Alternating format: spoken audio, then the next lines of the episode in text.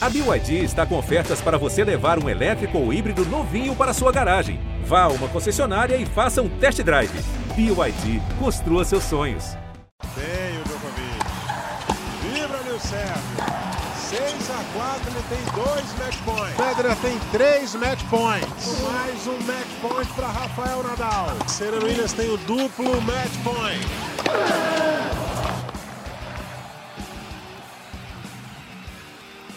Salve, salve, amigos! Começando mais um Match Point na edição de número 65 do nosso podcast do tênis. E esta semana vamos falar aí do assunto que interessa bastante ao fã de tênis. Há alguns dias, o Alexander Dogopolov, ucraniano, anunciou o fim da carreira por um problema no punho. Lesões graves abreviam as carreiras de diversos e diversas tenistas. Né? E nessa edição a gente vai relembrar alguns atletas que tiveram a sua trajetória interrompida e fazer um exercício de imaginação. O que mais eles poderiam conquistar na carreira sem lesões que tanto os maltrataram? Né? A gente tem uma lista aqui de jogadores que, que abandonaram a carreira e sofreram bastante com lesões. A gente vai falar de cada um deles, né? É, e para a gente comentar aqui, para a gente debater esse assunto, eu recebo Domingos Venâncio, Ricardo Bernardes e Narco Rodrigues mais uma vez aqui no nosso Match Point. Seja bem-vindo, Domingos Venâncio. Um forte abraço para você. A gente começa falando, Domingos, que esse negócio de lesão o pessoal sofre bastante, né? Falando aí do Dogol Polov, que a notícia é recente, né? Ele, ele anunciou que vai abandonar a carreira, tentou, mas não deu para ele. E punho é um negócio muito complicado, Domingos. Forte abraço. Um abraço, Eusébio. Um abraço, Ricardo Narc. E a quem está acompanhando a gente. Uh, é uma, é uma enorme frustração para qualquer atleta. Obviamente não é diferente com o tênis. Você ter interrompido uma carreira vencedora por questão de lesão. É, não é grande surpresa, né? o Dogopolov já vinha lutando contra isso há muito tempo. Temos vários, vários, vários outros é, é, exemplos no tênis, jogadores que tiveram a carreira interrompida. A gente, obviamente, vai falar isso um pouquinho mais para frente. Mas uh, o alento é que isso hoje mesmo com o esforço enorme do circuito, isso hoje acontece com menor frequência e de maneira, digamos assim, menos é, peremptória, menos, menos decisiva do que acontecia lá atrás nos anos 60, 70 e antes. Né? Então, a gente trata disso um pouquinho mais para frente, mas é, parabéns ao Dogopolov pela, pela carreira e uma pena que, que o final da carreira seja em função de uma lesão. Né? É isso aí. É, lembrando sempre que já fizemos aqui um, podcast com tenistas que poderiam ir além com mais dedicação. E agora, aqueles que poderiam ir mais além na carreira se não tivessem problemas de lesão. Ricardo Bernardes, seja bem-vindo, meu amigo. Forte abraço para você. A gente não vai ver mais aquela leveza, aquela categoria, o toque refinado de Alexander Dogopolov nas quadras, infelizmente, né? Pois é, Zé, um abraço para você, para o NARC, para o Domingos, para todo mundo que sempre acompanha a gente. Era um barato ver o Dogopolov em quadra, né? Você nunca sabia o que ia sair daquela cachola. É impressionante a, a, a mão que ele tinha para jogar tênis, um pouco desregrado né, do ponto de vista tático, mas é, sem dúvida, quando ele teve ali no, no auge dele, ali mais ou menos dois, de 2011 a 2013 ali, era um barato assistir ele jogar. Acabava não se traduzindo tanto em resultado, né? Porque se você olha, ele tem três títulos na carreira, o que para o nível de tênis que ele jogava, para a qualidade técnica que ele tinha, é até pouco, mas talvez seja justificado justamente por não ter um, um plano tático bem traçado, bem definido, fazer as coisas meio de improviso do que vinha ali. É, adorava ver o jogo o Dogopolov jogando, como já falei. É, acho que a lesão já vem no momento que ele já não estava tão lá em cima, ele já estava dando uma baixadinha, ele já não estava ali mais no top 20, já estava no top 40, o que não quer dizer que ele, se não tivéssemos, se ele não tivesse essa lesão, ele não poderia logo em seguida ter recuperado, ter buscado o, o, o melhor dele, né? Mas assim, sem dúvida da, da história recente aí, um dos caras mais divertidos de você ver enquadra um estilo completamente diferente do que se vê hoje em dia, é, em tudo, né? desde a dinâmica de saque, a, a, o plano tático a gente tem alguém, alguns assim que são meio aleatórios, mas ele era mais, assim, era impressionante. Aquelas deixadinhas, aquelas, aqueles drop shots que ele gostava de, de disparar na quadra. É uma pena que seja mais uma carreira abreviada por lesão, uma lesão de ali no pulso, né, no punho, uma lesão que até virou um pouco corriqueira no tênis, assim como uma lesão do cotovelo. É, tem várias, né, alguns elementos que ajudam a explicar isso, que acho que não vale a pena a gente entrar em detalhes especificamente, que aí é uma parte quase biomédica, né? acho que seria legal a gente mais contemplar né, os jogadores e ver até onde eles poderiam chegar. O Opolov foi 13 do mundo, é, acho que de repente é, não sei se por conta da lesão, mas de repente se ele, se ele tivesse fisicamente bem, mentalmente bem e um pouquinho mais de regra dentro de quadra, poderia sim ter buscado um top 10 aí. Isso aí. É, vou convocar aqui para o nosso papo também o Narc Rodrigues. Forte abraço, Narc, seja bem-vindo. É, qual a última lembrança, Narc, que você tem aí do Dogopolov em quadra? Um abraço, Eusébio, meus amigos, Domingos e Ricardo. A última lembrança é vice-campeão do primeiro Rio Open, onde ele jogou muito bem ali, pertinho da gente. A gente pôde perceber como ele joga mais retinho, né? E era muito acelerado na quadra, assim, pouco tempo de intervalo entre os pontos, já pegava a bola, logo ia sacar. O saque dele com o tosse bem baixo, pegava a bola na subida do saque. E como o Ricardo falou, eu iria até um pouquinho mais à frente, do, mais adiante ali do que o Ricardo. Eu acho, acho até que não era ele era irresponsável na hora de jogar. Então, em, algum, em alguns momentos do jogo, né, a gente sabe, sempre fala isso aqui, você tem três, quatro opções de jogadas. Ele sempre tentava aquela mais arriscada. Em alguns momentos você tem que ir para algum jogo, uma jogada mais conservadora. Ele não. E era isso que era legal ver ele jogar, né? Cara, como é que ele nessa hora faz isso? Mas era o estilo de jogo dele. Acho até que, que talvez é, bater retinho, hoje em dia a gente tem poucos jogadores assim, né? menos no circuito que bate retinho, vai ser difícil de tentar entender o porquê ele se machucou. Mas era um tenista muito interessante se ver na quadra. Era rápido, veloz, né? E, essa variação realmente era o que, que encantava a gente de, de vê-lo jogar. Infelizmente, mais um, né? E nessa lista aí, na sua abertura, a gente vai falar aqui, né? aqueles que tiveram a carreira abreviada. Mas a gente sabe que tem outros aí importantes que ainda não não oficialmente encerraram a carreira, mas a gente sabe que está perto disso e, obviamente, por causa de lesão. Né? E, então, depois, se a gente quiser até estender, falar desses possíveis aí também. Não, mas realmente é, realmente é uma pena.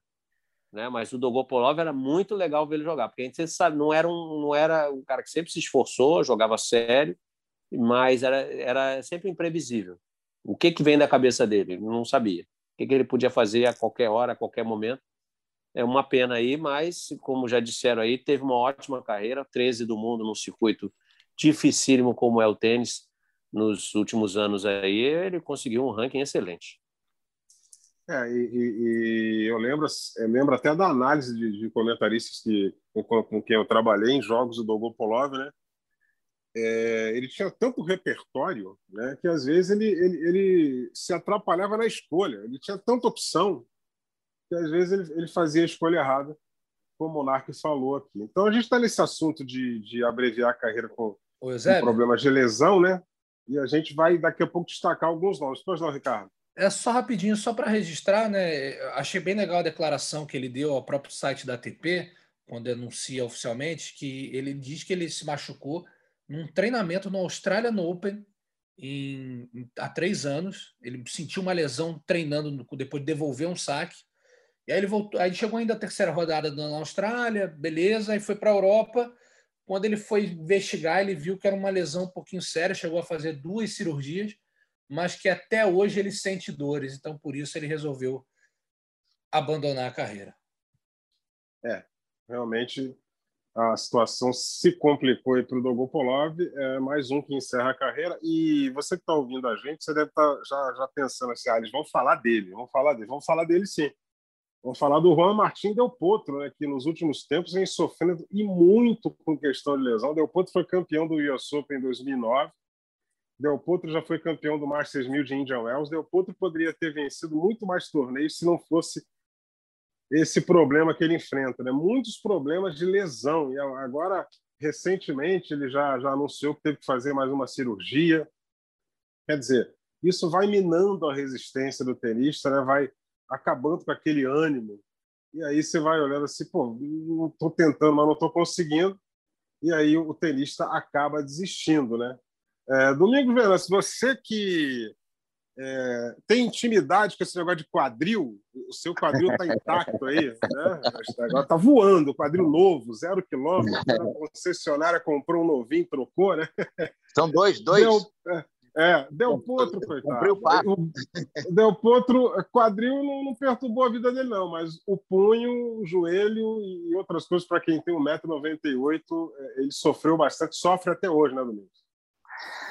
Eusébio, essa, essa questão do Del Potro, ainda entra aí uma coisa de, de, de, má sorte. Ele operou os punhos ambos várias vezes, e a, e a última lesão que eu me lembro dele, que ele já voltando foi uma pancada com o joelho no chão. Quer dizer, é, Xangai escorregou e bateu no chão, desistiu para jogo tudo. Você lembra, né? Quer dizer, é uma coisa assim, é de um, é de um azar, é de uma má sorte. Depois de diversas cirurgias, tudo indo bem, voltou só com slice, não tinha confiança para golpear, voltou na esquerda, voltou a golpear com a esquerda, voltou a jogar bem, deu uma pancada no, os punhos já é, é, operados e funcionando, sem dor, deu uma pancada com o joelho no chão, e aí sucessivas uh, cirurgias depois em função disso. Quer dizer, realmente o Del Potro uh, é, um, é, um, é um grande guerreiro que ainda está tentando. Né? E a gente torce muito para pela enquadra. Obviamente, a carreira dele foi muito prejudicada por isso. Eu queria falar de uma outra pessoa, é, obviamente, pelo, pela, pela, pelo carinho e pela importância dela para o nosso tênis, que a Maristela Bueno foi possivelmente a, a, das, das, das, atletas brasileiras que, a que mais sofreu com isso. Ela pode jogar tênis em função de um tênis elbow, né, de uma epicondilite, uma lesão no cotovelo. Mas Stefano parou de jogar tênis por causa disso, quase que subitamente. Tentou voltar muitas vezes.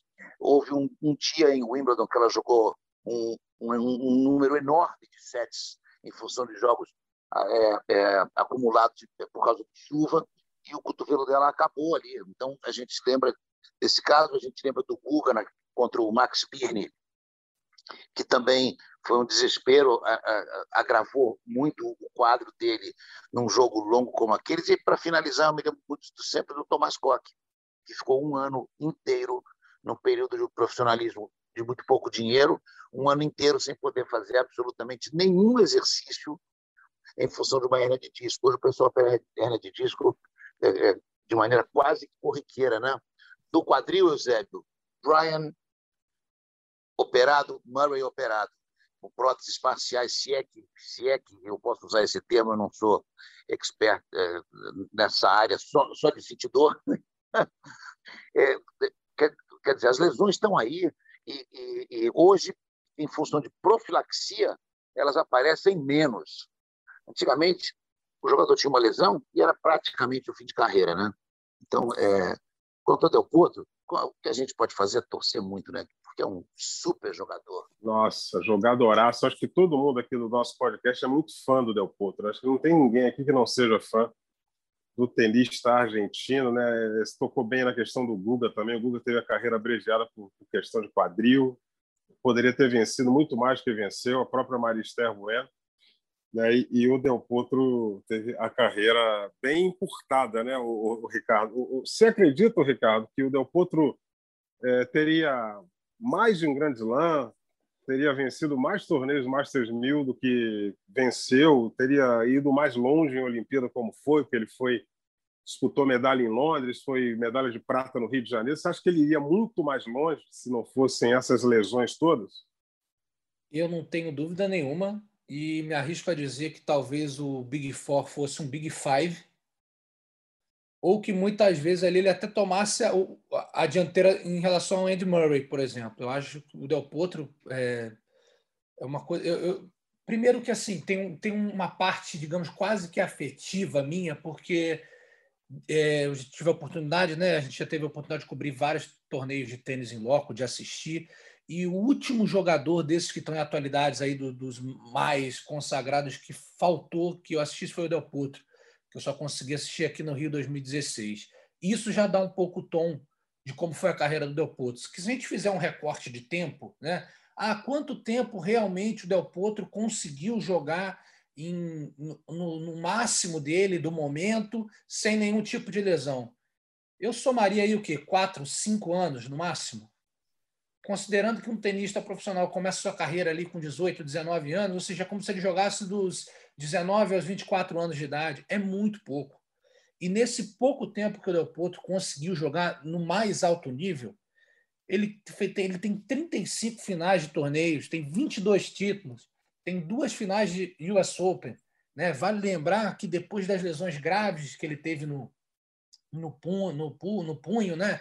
que operou o punho direito, operou o punho esquerdo, como o Domingos lembrou, ficou um tempo sem conseguir bater o backhand. Quando ele consegue bater o backhand, que ele chega numa final de US Open, ele atinge o melhor ranking dele. Ele chega em 2018 ao número 3, como número 3 do mundo estava de novo, tinha acabado de fazer uma Olimpíada brilhante aqui no Rio de Janeiro, aquela final épica contra o Murray.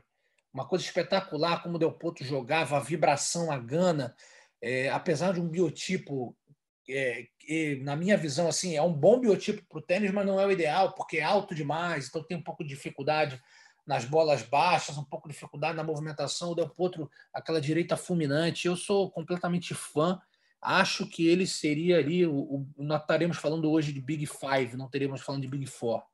Ele, tá, ele teria, para mim, aí mais uns dois slams, porque quando ele pegava Murray, quando ele pegava Federer, quando ele pegava Nadal, não tinha, não tinha essa de, Djokovic. Ah, não, os caras são favoritos. Ele entrava para jogar de igual para igual e jogava de igual para igual com esses caras. Então, assim, é, é uma das lesões que, gente vai, vai lamentar com proximidade a lesão do Guga, que também abreviou a carreira. Vamos falar de outros jogadores na, logo na sequência, mas a do Del Potro em especial e da forma como é, né? É, o Del Potro ele, ele, se lesionou de praticamente tudo. Achar, ah, Del Potro, quais são suas lembranças da carreira? Ó, fiz final de Olimpíada, ganhei Grande Slam e me machuquei 78 vezes em lugares diferentes. E é isso que aconteceu, infelizmente, com o Del Potro uma pessoa que. E mostra, Eusébio, um pouco. O cara tá até hoje querendo voltar para o circuito. Depois de 22 títulos, título de Grande Slam, depois de 25 milhões de dólares em premiação, ele ainda quer. E a Davis. E a, e a Davis. Davis. E a Davis. E a Davis. É um então, assim, dos maiores momentos da carreira dele. Né? Gente, é, isso para mim é fantástico. Eu sou absolutamente fã desse cara e lamento muito que tenha visto ele pouco em grande nível, né? porque estava sempre convivendo com lesões. Aquela história, né? Muitos querendo e não podendo, e muitos podendo e não querendo nada, né? Tem uma galera aí que não quer nada com trabalho, com tênis, e que não sofre uma dorzinha na unha. Pode, pode. Você, você foi treinador do Narco Rodrigues. Você vai entrar na fala dele, você que manda nele. Não, me, não me meta nessa confusão. Fica à vontade, coach. Fica à vontade, mestre. professor, professor, o Narc, o Narc me conheceu, o quadril já, já gritava, né? é, já, já era uma dona miserável. O, o, uma questão muito interessante, Ricardo, tudo que você falou do Del Potro, é que houve um momento em que ele já estava com tanta lesão, com tanta dor, com tanta cirurgia, que ele tinha medo de trocar de raquete. Ele usava um determinado modelo de raquete que ele achava que dava certo, que não machucava. E ele jogou com as mesmas, não o mesmo modelo, com as mesmas cinco ou seis raquetes, por vários e vários anos. As raquetes apareciam folha de papel, tão flexíveis. Ele usava uma para treinar e as outras para jogar. E não havia quem o convencesse que ele tinha que usar mais raquetes. Ele, ele, ele tinha medo de mexer em qualquer coisa para voltar a se machucar. Você vê a que ponto a cabeça do cara vai em função das lesões já. É muito louco isso aí. Narc Rodrigues, é, é, de, pelo menos que, eu estou lembrando aqui de alguns jogos que nós fizemos juntos, a gente pode destacar pelo menos uns quatro aí. E você, um a, um a mais com relação a mim, que a final de 2009 do Open eu não tive a oportunidade de narrar, mas você, você teve a oportunidade de comentar. E, mas assim, na Olimpíada a gente teve pelo menos três jogos do Del Potro que são jogos inesquecíveis, né? Aquela semi com o Nadal, a própria final com o Murray e a eliminação do Djokovic na primeira rodada da Olimpíada. É uma pena o Del Potro não, não, ter sofrido tanto, né, com esse negócio de lesão. O Del Potro, eu acho, eu vou juntar um pouquinho do sentimentalismo ali da do Ricardo com o que citou o, Domingos em relação à falta de sorte. Né? É, acho, não sei, né? Teria que fazer uma pesquisa muito ampla, mas acho que em poucos esportes a gente teve um jogador que teve tanta falta de sorte como teve esse rapaz, né? E olha que ele brigou, ele lutou. Você vê, você falou que o Ricardo falou que ele foi três do mundo em 2018. Então ele ganhou o US Open em 2009. Você tem uma distância de nove anos no qual ele passou por um monte de lesões, um tempão sem jogar e via lá e jogava. E o, mais, e o que mais atrapalhou, e aí foi uma falta de sorte mesmo, é que algumas lesões vieram nos momentos que assim, não era ele está bem no circuito e acontece a lesão, não. Na hora que ele está subindo de produção, ele lesionava. Ou então na hora que ele está voltando e consegue o primeiro bom resultado, lesionava de novo. Então, ou seja, não, até a falta de consistência ali, também as lesões parece que fizeram de propósito, né? escolhiam o, o momento exato para é, prejudicá-lo. E o Del Potro, eu diria sobre o Ricardo falou também em relação ao Big Five ou Big Four, é como diz o Vilanda, né? O Big Four, na verdade, foi uma forçação de barra, porque estamos falando de 20, 19 17 grandes lãs contra. Não, 20, 20 17, 18, é, perdão. É, com três. com três. Não dá, né? Então, o Big Four é uma forçação de barra. Agora, não, não, não seria Big Five nem Big Four, mas com certeza, se a gente considerar que o Del Potro conquistou o primeiro Grand Slam dele em 2009, tá? E nós estamos em 2021. Então, eu vou tirar 2021 e 20, que o circuito ficou meio quebrado, até 2019. Né? 2009 até 2019. E nesses 10 anos, o Vavrinka, por exemplo, ganhou três grandes lances. O Vavrinka, não estou nem jogando para o Murray, foi número um do mundo. O Vavrinka, a gente não pode pensar que o Del Potro conseguiria menos de três grandes lances.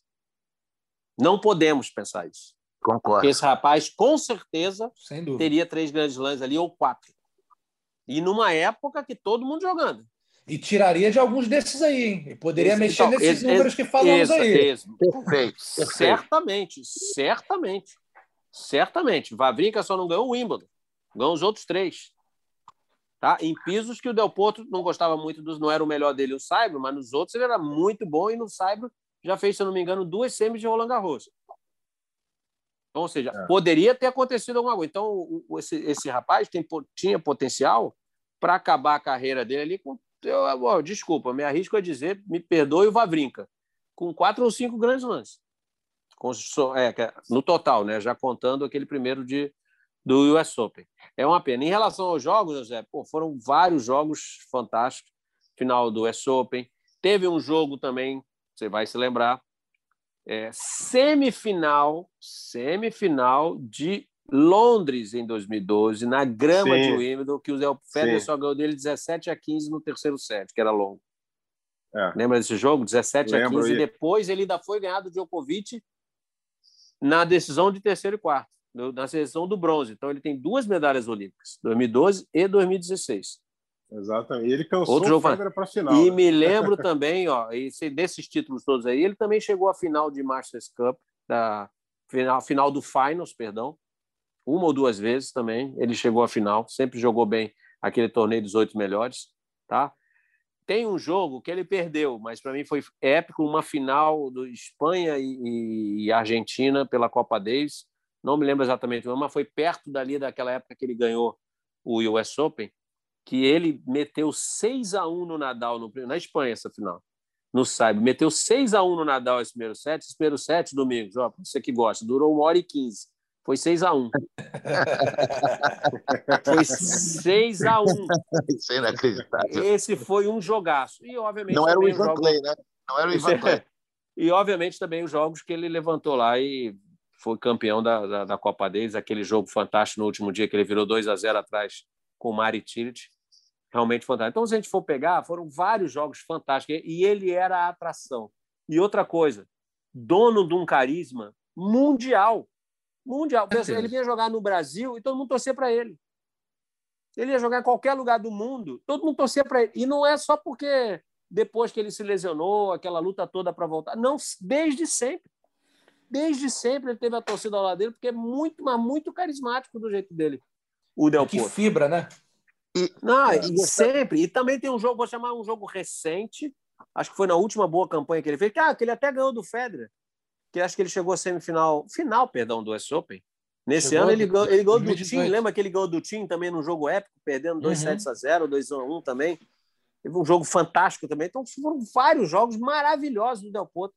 E o mais incrível, a gente, a gente tá falando de 2018, né? Que nem tem tanto tempo assim, e a gente fala que foi o melhor. O Narco citou a final do US Open, foi um dos melhores anos da carreira dele. Ele tinha dois títulos, né? Não por título, mas assim, de termos de resultado, ele tinha dois títulos e ele fez seis finais. E aí, logo depois, ele se machuca. É uma coisa. Foi lá em Xangai. Foi Eu em lembro, ele tava Xangai, jogando é. em Xangai, ele caiu. Ele fez final em, ele, ele fez final em Pequim.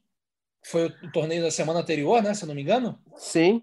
E aí depois em Xangai ele se machuca, ou seja, ele estava ali também, digamos, num segundo auge, uma segunda onda. Não, é, aquele ali ele Então, estava bem. Xangai ele machucou, ele escorregou, machucou. Continuou aquele jogo e ganhou aquele jogo. Isso. Aí isso, não isso. entrou no próximo. Exato. Não entrou no próximo. Ele estava classificado para o Finals, obviamente queria para o Finals, e seria uma atração, podendo chegar bem longe no Finals também, e depois aí contundiu, acabou.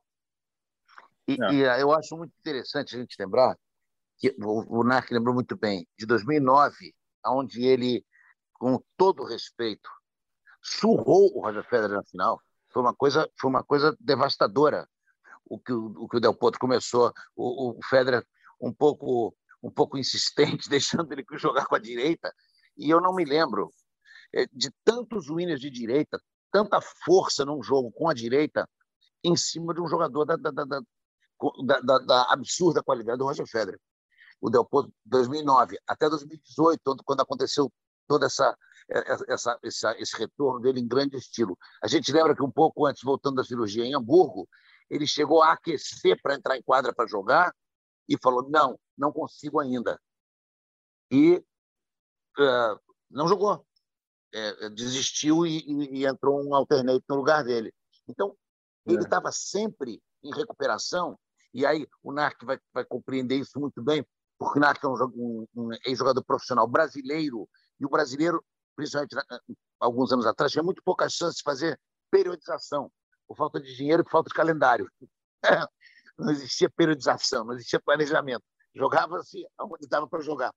O Del Potro nunca conseguiu ter uma periodização, pouquíssimos anos.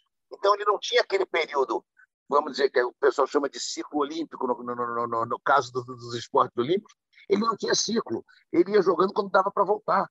Isso é terrível. O jogador não tem, não tem aquele, aqueles micro, meso e masociclos. Gente está em crescimento. Ele jogava quando podia. Então, muito dificilmente, o Del Potro podia se planejar para um torneio específico, como o US Open ou a Aberta da Austrália. Ia jogando conforme o retorno das lesões.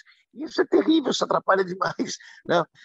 Poucos jogadores desse nível jogaram com, com pouca chance de planejamento. Então, realmente, o que ele fez em tênis, eu acho que é muito pouco em relação ao que ele viria a fazer. Concordo plenamente com o Narc. Teria a outra coisa, não tem medo de cara feia, né?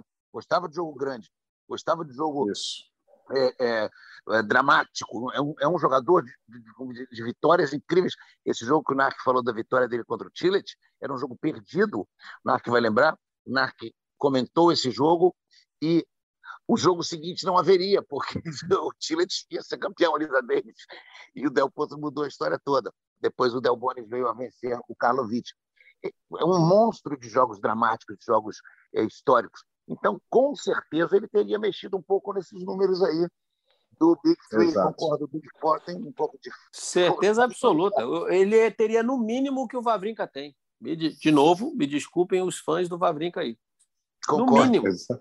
No mínimo Exatamente. que o Vavrinca tem. E só lamento o seguinte: se, ó, obviamente, mesmo que ele volte a jogar, isso não vai acontecer. Nunca poderemos, ficaremos sempre na, na no pensamento, na no, ficará sempre na nossa imaginação, o que seria, agora vocês vão gostar, hein? Troca de direitas cruzadas Del Potro e Gonçalves. Só na nossa imaginação. ah, eu lembro é... que numa das transmissões, do, se não me engano, do US Open, a gente fez uma, um, algum ano, agora não lembro qual, a gente começou a fazer várias enquetezinhas para mexer com o público, e uma Sim. foi justamente esse: qual era a melhor Sim. direita, Gonzalez ou Del Potro? Exatamente. A do Gonzalez é a preparação mais ampla. eu voto na direita do Benoit Pé. Ai, meu Deus. Você, você Aí não vai ter são... troca, vai ser uma e pronto. É, exatamente, exatamente. E só para encerrar o assunto Del Potro, que eu, que já tô, a gente já está com o tempo meio avançado aqui, para encerrar o assunto do Del Potro, aquele jogo dele com o Djokovic no Rio 2016, o Djokovic saiu de quadra, parecia que o Djokovic tinha lutado boxe com o Mohamed Ali. Né? Porque é, o, o, o Del Potro levou ele a nocaute. Eu nunca vi o sujeito. Você não errou a direita. Não errou uma direita naquele jogo. Ah. Aquele jogo de dois sets, mas foi um jogo que, que, que parecia um jogo de três, que ele foi definido em tie-break, né? Realmente, Del Potro. Tomara que ele ainda consiga voltar aí para a gente apreciar essa direita que ele tem. É, deixa eu acelerar aqui um pouquinho. A gente também tem a questão do Murray, a gente já pincelou essa questão do Murray, né? problemas de quadril, que, que deu uma abreviada aí. Está dando uma segurada na carreira do Murray. A gente pode lembrar também do Magnus Norman, um dos rivais do Guga, né? Sofreu com lesões no quadril e no joelho. E em 2004, aos 28 anos, o ex-número 2 do mundo anunciou que deixaria as quadras por conta de problemas. Aí virou treinador. E bom treinador, é, o Magnus Norman. E, e falando aqui do feminino, a gente tem a Dinara Safina, vou fazer um pacotão aqui, tá, galera? Dinara Safina, ex-número um do mundo, é, deu ponto final à carreira em 2011 com 25 anos apenas, atormentada por dores nas costas, isso aí incomoda bastante. A minha predileta, a Justine Henan, ex-número um do mundo, belga, é, já havia abandonado as quadras em 2008 por questões pessoais e encerrou a carreira em 2011 aos 28 anos apenas, devido a uma lesão no cotovelo, aquilo que complicou a vida da Maria Esther Bueno. Né? E para fechar o pacote aqui, o Mário Ante, esse aí foi um problema já patológico, né? É uma mononucleose e também, além disso, teve lesão nas costas e no joelho. É, queria que vocês falassem desse, desse, pessoal todo que eu coloquei no pacote. Mono, rapidinho, mononucleose também foi o que teve o Soderling e nunca mais voltou. Isso, Fedra? Isso, o Fedra teve o Fedra também. O Fedra voltou, é. Fedra 3, mononucleose 1. É, e o, Fe, e o Federer ganhou o Wimbledon com mononucleose. Pouca gente sabe disso. Né? O Federer conseguiu ganhar até da mononucleose. E vou Exatamente. dizer mais uma aqui. É, o pessoal mais novo, Domingos, essa só a gente vai saber, porque o pessoal mais novo só ouviu falar. Esses dois novinhos que estão com a gente aqui, o Zé e o Ricardo. Tracy Austin parou claro. de jogar, acho que com 24, 25, muito, Isso. muito jovem ainda. Também é, foi número eu, do é. Eu Chegou acho que ela é... com 14. Chegou com 14 no tênis. Ela e a Andrea Jaeger eram quase a mesma época, chegaram no circuito mundial com 14 e 15 anos, respectivamente. É engraçado é que eu vejo, eu, eu via sempre a Trace Austin quando a gente ia fazer o US Open lá em Nova York, e, e engraçado, se eu passar por ela hoje, vou, vou achar que ela tem 14 anos ainda. tá sempre com cara de novinha, Trace Austin. Mas aí, gente, vocês anotaram um pacotão para vocês, para vocês comentarem. Antes da gente falar do Tiago Monteiro para encerrar nosso podcast hoje. O, o, Ricardo, você que me mandou essa lista numerosa aí, fala, fala de todo mundo aí primeiro. É, vamos, vamos lá. É, acho que a gente pode ir pontuando rapidamente cada um é, e, a gente, e cada um falar um pouquinho. Vamos lá, Magnus Norman. É, é, eu acho que poderia ter, de repente, ali beliscado um Roland Garros, porque era um cara que jogava muito bem no Saibro. Era um tenista também que batalhava muito e, e consideravelmente cedo, né? 28 anos de idade hoje. Tudo bem que o circuito mudou um pouco, né? Hoje o 28, 28 ainda é muito novo. Na época, 28 já estava um pouco caminhando é, para o final. Eu achava o Norman um, um, jogador muito regular, que, que poderia sim, ele foi número 2 do mundo. Número 1, um, se você chegou a dois, obviamente você poderia chegar a número um. Merecia? Não sei se merecia, né? Pelo que ele apresentava em quadras, que tinham outros tenistas contemporâneos ali que mostravam um pouco mais.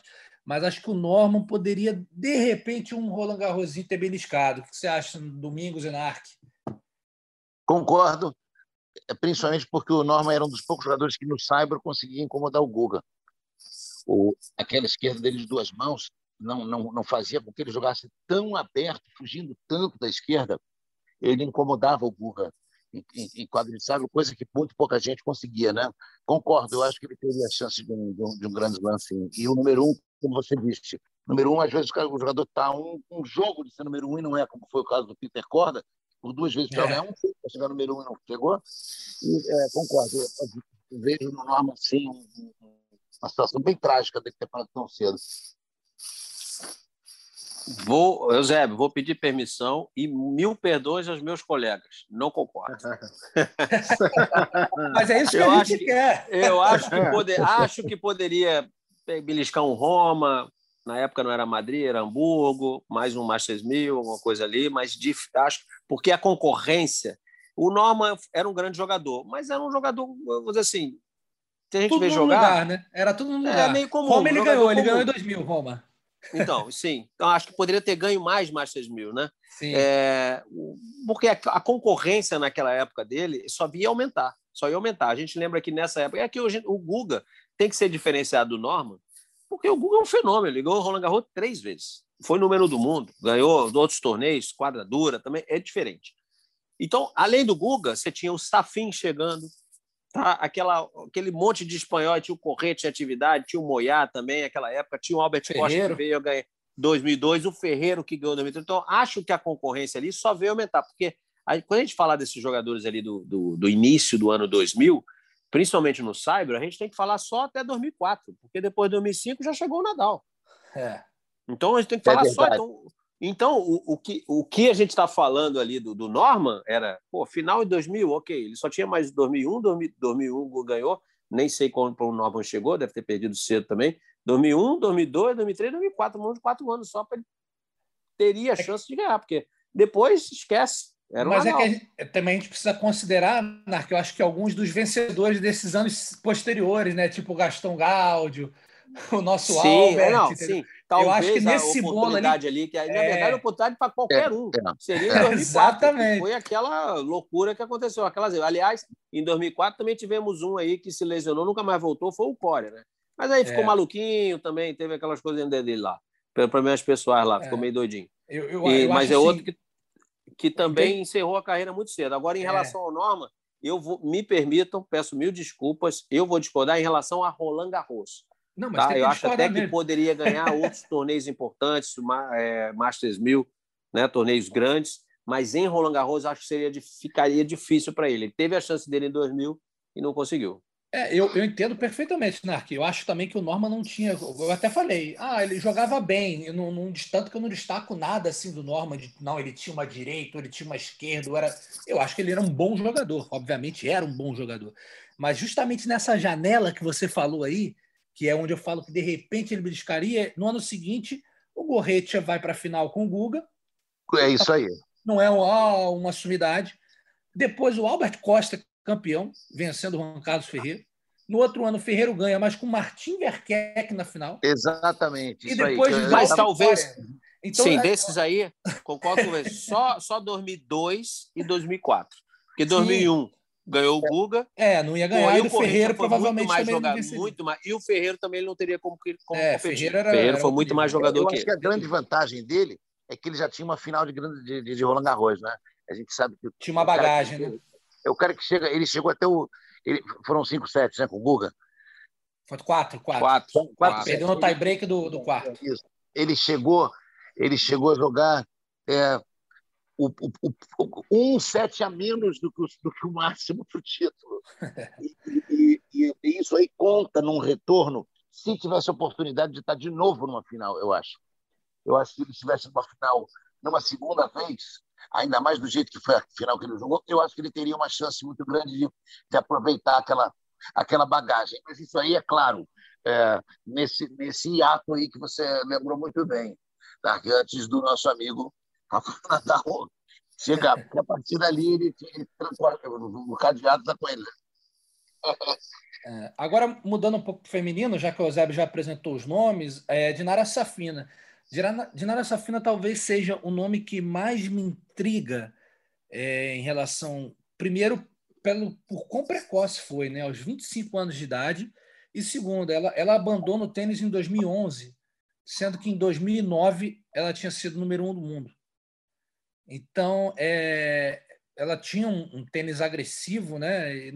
E, e, não sei até que ponto também ela pegou um pouco do espírito do irmão, de ter muito talento, mas também ó, vamos jogar aqui do jeito que vamos jogar, entendeu? Não, não precisa não precisa me matar em quadra também por isso não, porque não não estou aqui dizendo que ela não sentia dor, pelo amor de Deus, né?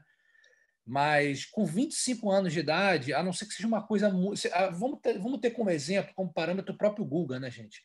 É, hoje a gente vê o Guga jogar exibição, é, dá três, quatro games, ele já está com a mãozinha aqui no quadril, né? Ou seja, a dor é muito forte. E ele tentou. Não dá para dizer que ele não tentou. Inclusive, uma das um dos torneios finais tem aquela aquela entrevista emocionante que ele fala: não é que eu não queira mais, é que eu não consigo mais. É, é. então, é. Muito a, marcante. A, a, Safina, ela com 25 anos, já estou com dor nas costas, não consigo, mais uma vez falo, não sei o, o tamanho da lesão, mas essa aí, não tem como você falar, cara, se essa menina jogasse, hoje ela tem 35 anos de idade, ela poderia estar ativa no circuito ainda. E nesse pouco período foram 12 títulos, número um do mundo, é, tinha um tênis agressivo, né, para a época, bem agressivo, inclusive, que ela era contemporânea de jogadoras ali que eram mais regulares, estratégicas, ela era mais impetuosa, né? Jogava com, é, digamos, mais na pancadaria. Então, incomodava bastante essas jogadoras. Eu acho que a Safina, não, não, eu não consigo nem mensurar até onde ela poderia chegar, porque tem questão de temperamento e tudo mais, mas é algo, ela me intriga. É uma, é uma lesão e um abandono de tênis que me intriga bastante. É muito bem colocado essa questão da, da, da dessa, desse enigma, né? o fato dela jogar mais reto, ela jogar agressivamente. A gente lembra que a Safina treinou muito em Valência, né? Lá onde o Pancho Alvarino, um dos caras que modificou o, o, o tênis feminino, que, que, digamos, modernizou o tênis feminino, ela era uma das, das personagens ali na mão do Pancho Alvarino. E, aliás, o Rafael Vestrup, ex-técnico, hoje presidente da CBT, fez trabalhos com o ETF lá no, no, no, no em Valência, junto ao Pancho Alvarino, e trabalhou um período com a Dinara Safina, com o Safin e com o Ferrer. Ela tinha, sim, uma mão extremamente pesada e que, como você disse, Ricardo, com 35 anos, se ela tivesse conseguido conviver com a lesão, ela tinha, tinha um futuro brilhante pela frente. Não sei quanto ao equilíbrio emocional, né? Até Tem um pouco do espírito sobre... do irmão. É, esse sobrenome, esse sobrenome carrega um, um quê de festa e de fúria é, que, que, talvez ela tivesse que saber lidar com isso. Mas realmente é muito estranha a, a carreira da Safina, né? Se é que a gente pode dizer isso. Discorde, Narc. Não vou discordar, não. Eu concordo com vocês todos. Mas você sabe que eu estou lembrando aqui da Safina, tendo a minha imagem aqui, vendo a Safina, lembrando a Safina jogar? É, ela me lembrava um pouquinho a Lindsay Davenport. Isso. Não parecia ser muito rápida, mas uhum. tinha mão pesada, sabe? Aquela boa esquerda que ela montava, botava o peso do corpo, mas era meio lenta na quadra e, como vocês falaram, a lesão, o número um do mundo e a lesão é aquela história, né, cara? Não, não tem hora para acontecer. Hoje, obviamente, já há alguns anos, o trabalho de prevenção ele é muito sério, tem que ser bem feito, né? Mas o tenista não é como um, um jogador de vôlei ou de jogador de futebol. Agora vamos, vamos poupá-lo porque ele está em vias de se machucar. Como é que o tenista está é. jogando o torneio, está ganhando, ó. Vou jogar essa né? semi não, porque eu tô, tô, posso machucar, vou jogar só semana que vem no próximo torneio. Não, não, tem, não tem isso. Os jogadores, os jogadores hoje fazem recuperação durante o torneio. Vou citar de novo o Tomás. O Tomás Koch, pouca gente sabe disso. Ele não treinava, teve um período da carreira dele, tinham torneios WCT, que eram uh, igual, seriam equivalentes aos Masters 1000, aqui no Brasil, em que ele jogou com Borg, Lever, Ash, e o Tomás fazia final e semifinal desses torneios, e era um dos, um dos promotores do evento também. Ele ficava deitado numa maca o dia inteiro, recebendo massagem. Levantava para ir direto para a quadra, bater bola, jogar com um monte de analgésicos, e saía dali direto para a maca de novo. O Tomás tinha aqueles resultados absurdos, sem poder treinar, ele não treinava. Hoje em dia, o, o, o, apoio é, é, que, que, esses jogadores têm. Os, os trainers, os, os massagistas, os, os, os, fisioterapeutas que a APP dispõe, a WTA também, são caras espetaculares. Tanto que logo no final da, da passagem pela ATP, os grandes jogadores os convocam, os contratam, né? É, é, é, é, muito, é muito difícil a gente saber até que ponto o jogador poderia se sustentar se não fosse todo esse aparato, né? E só para arrematar o Safina, ela é aquele caso de número um que chega a número um sem vencer Grand Slam, né? Ela tinha feito uma final na Austrália, duas engraçado, o Narco estava falando até de estilo de jogo, né? um pouco pesadona, mas ela fez duas finais em Roland Garros.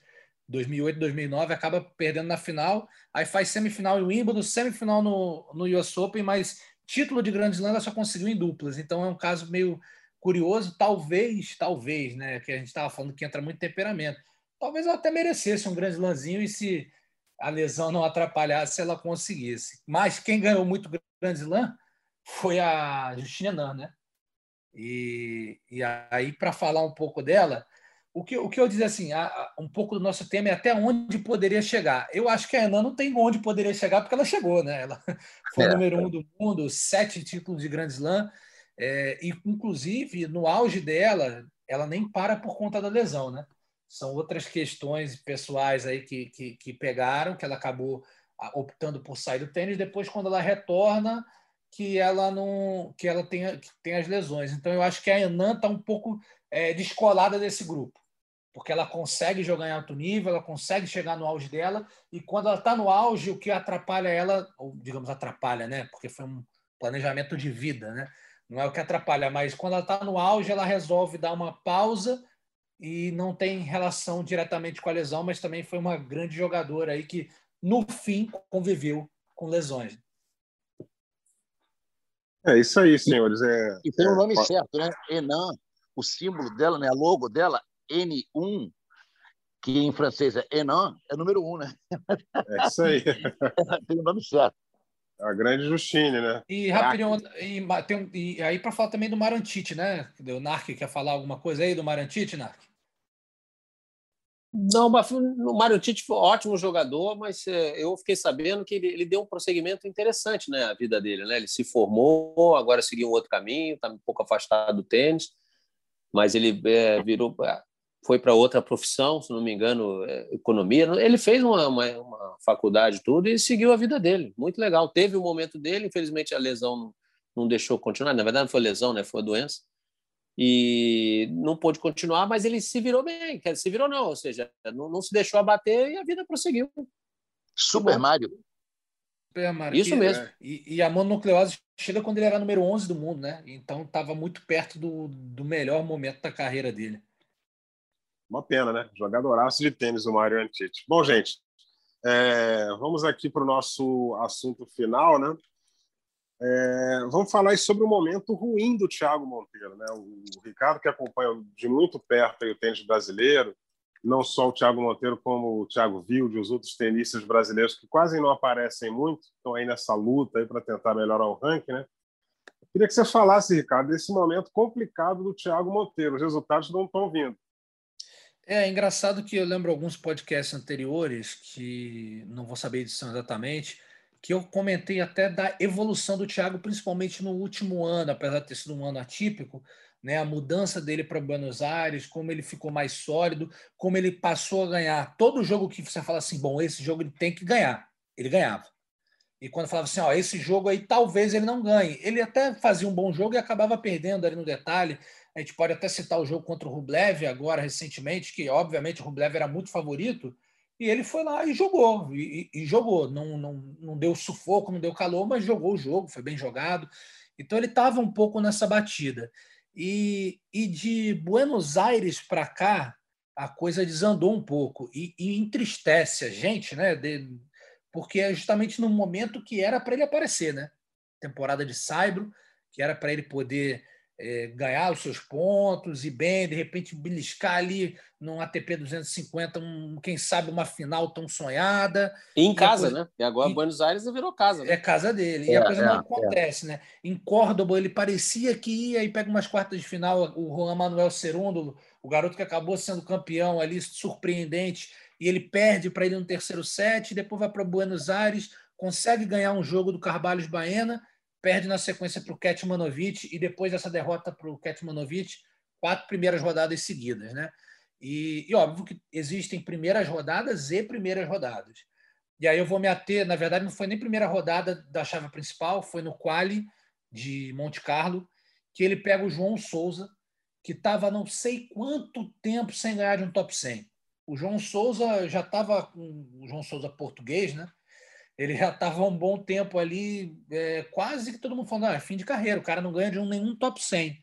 E aí o Thiago chega lá, o Thiago cabeça de chave no quali e tudo mais, e acaba sofrendo essa derrota para o João Souza.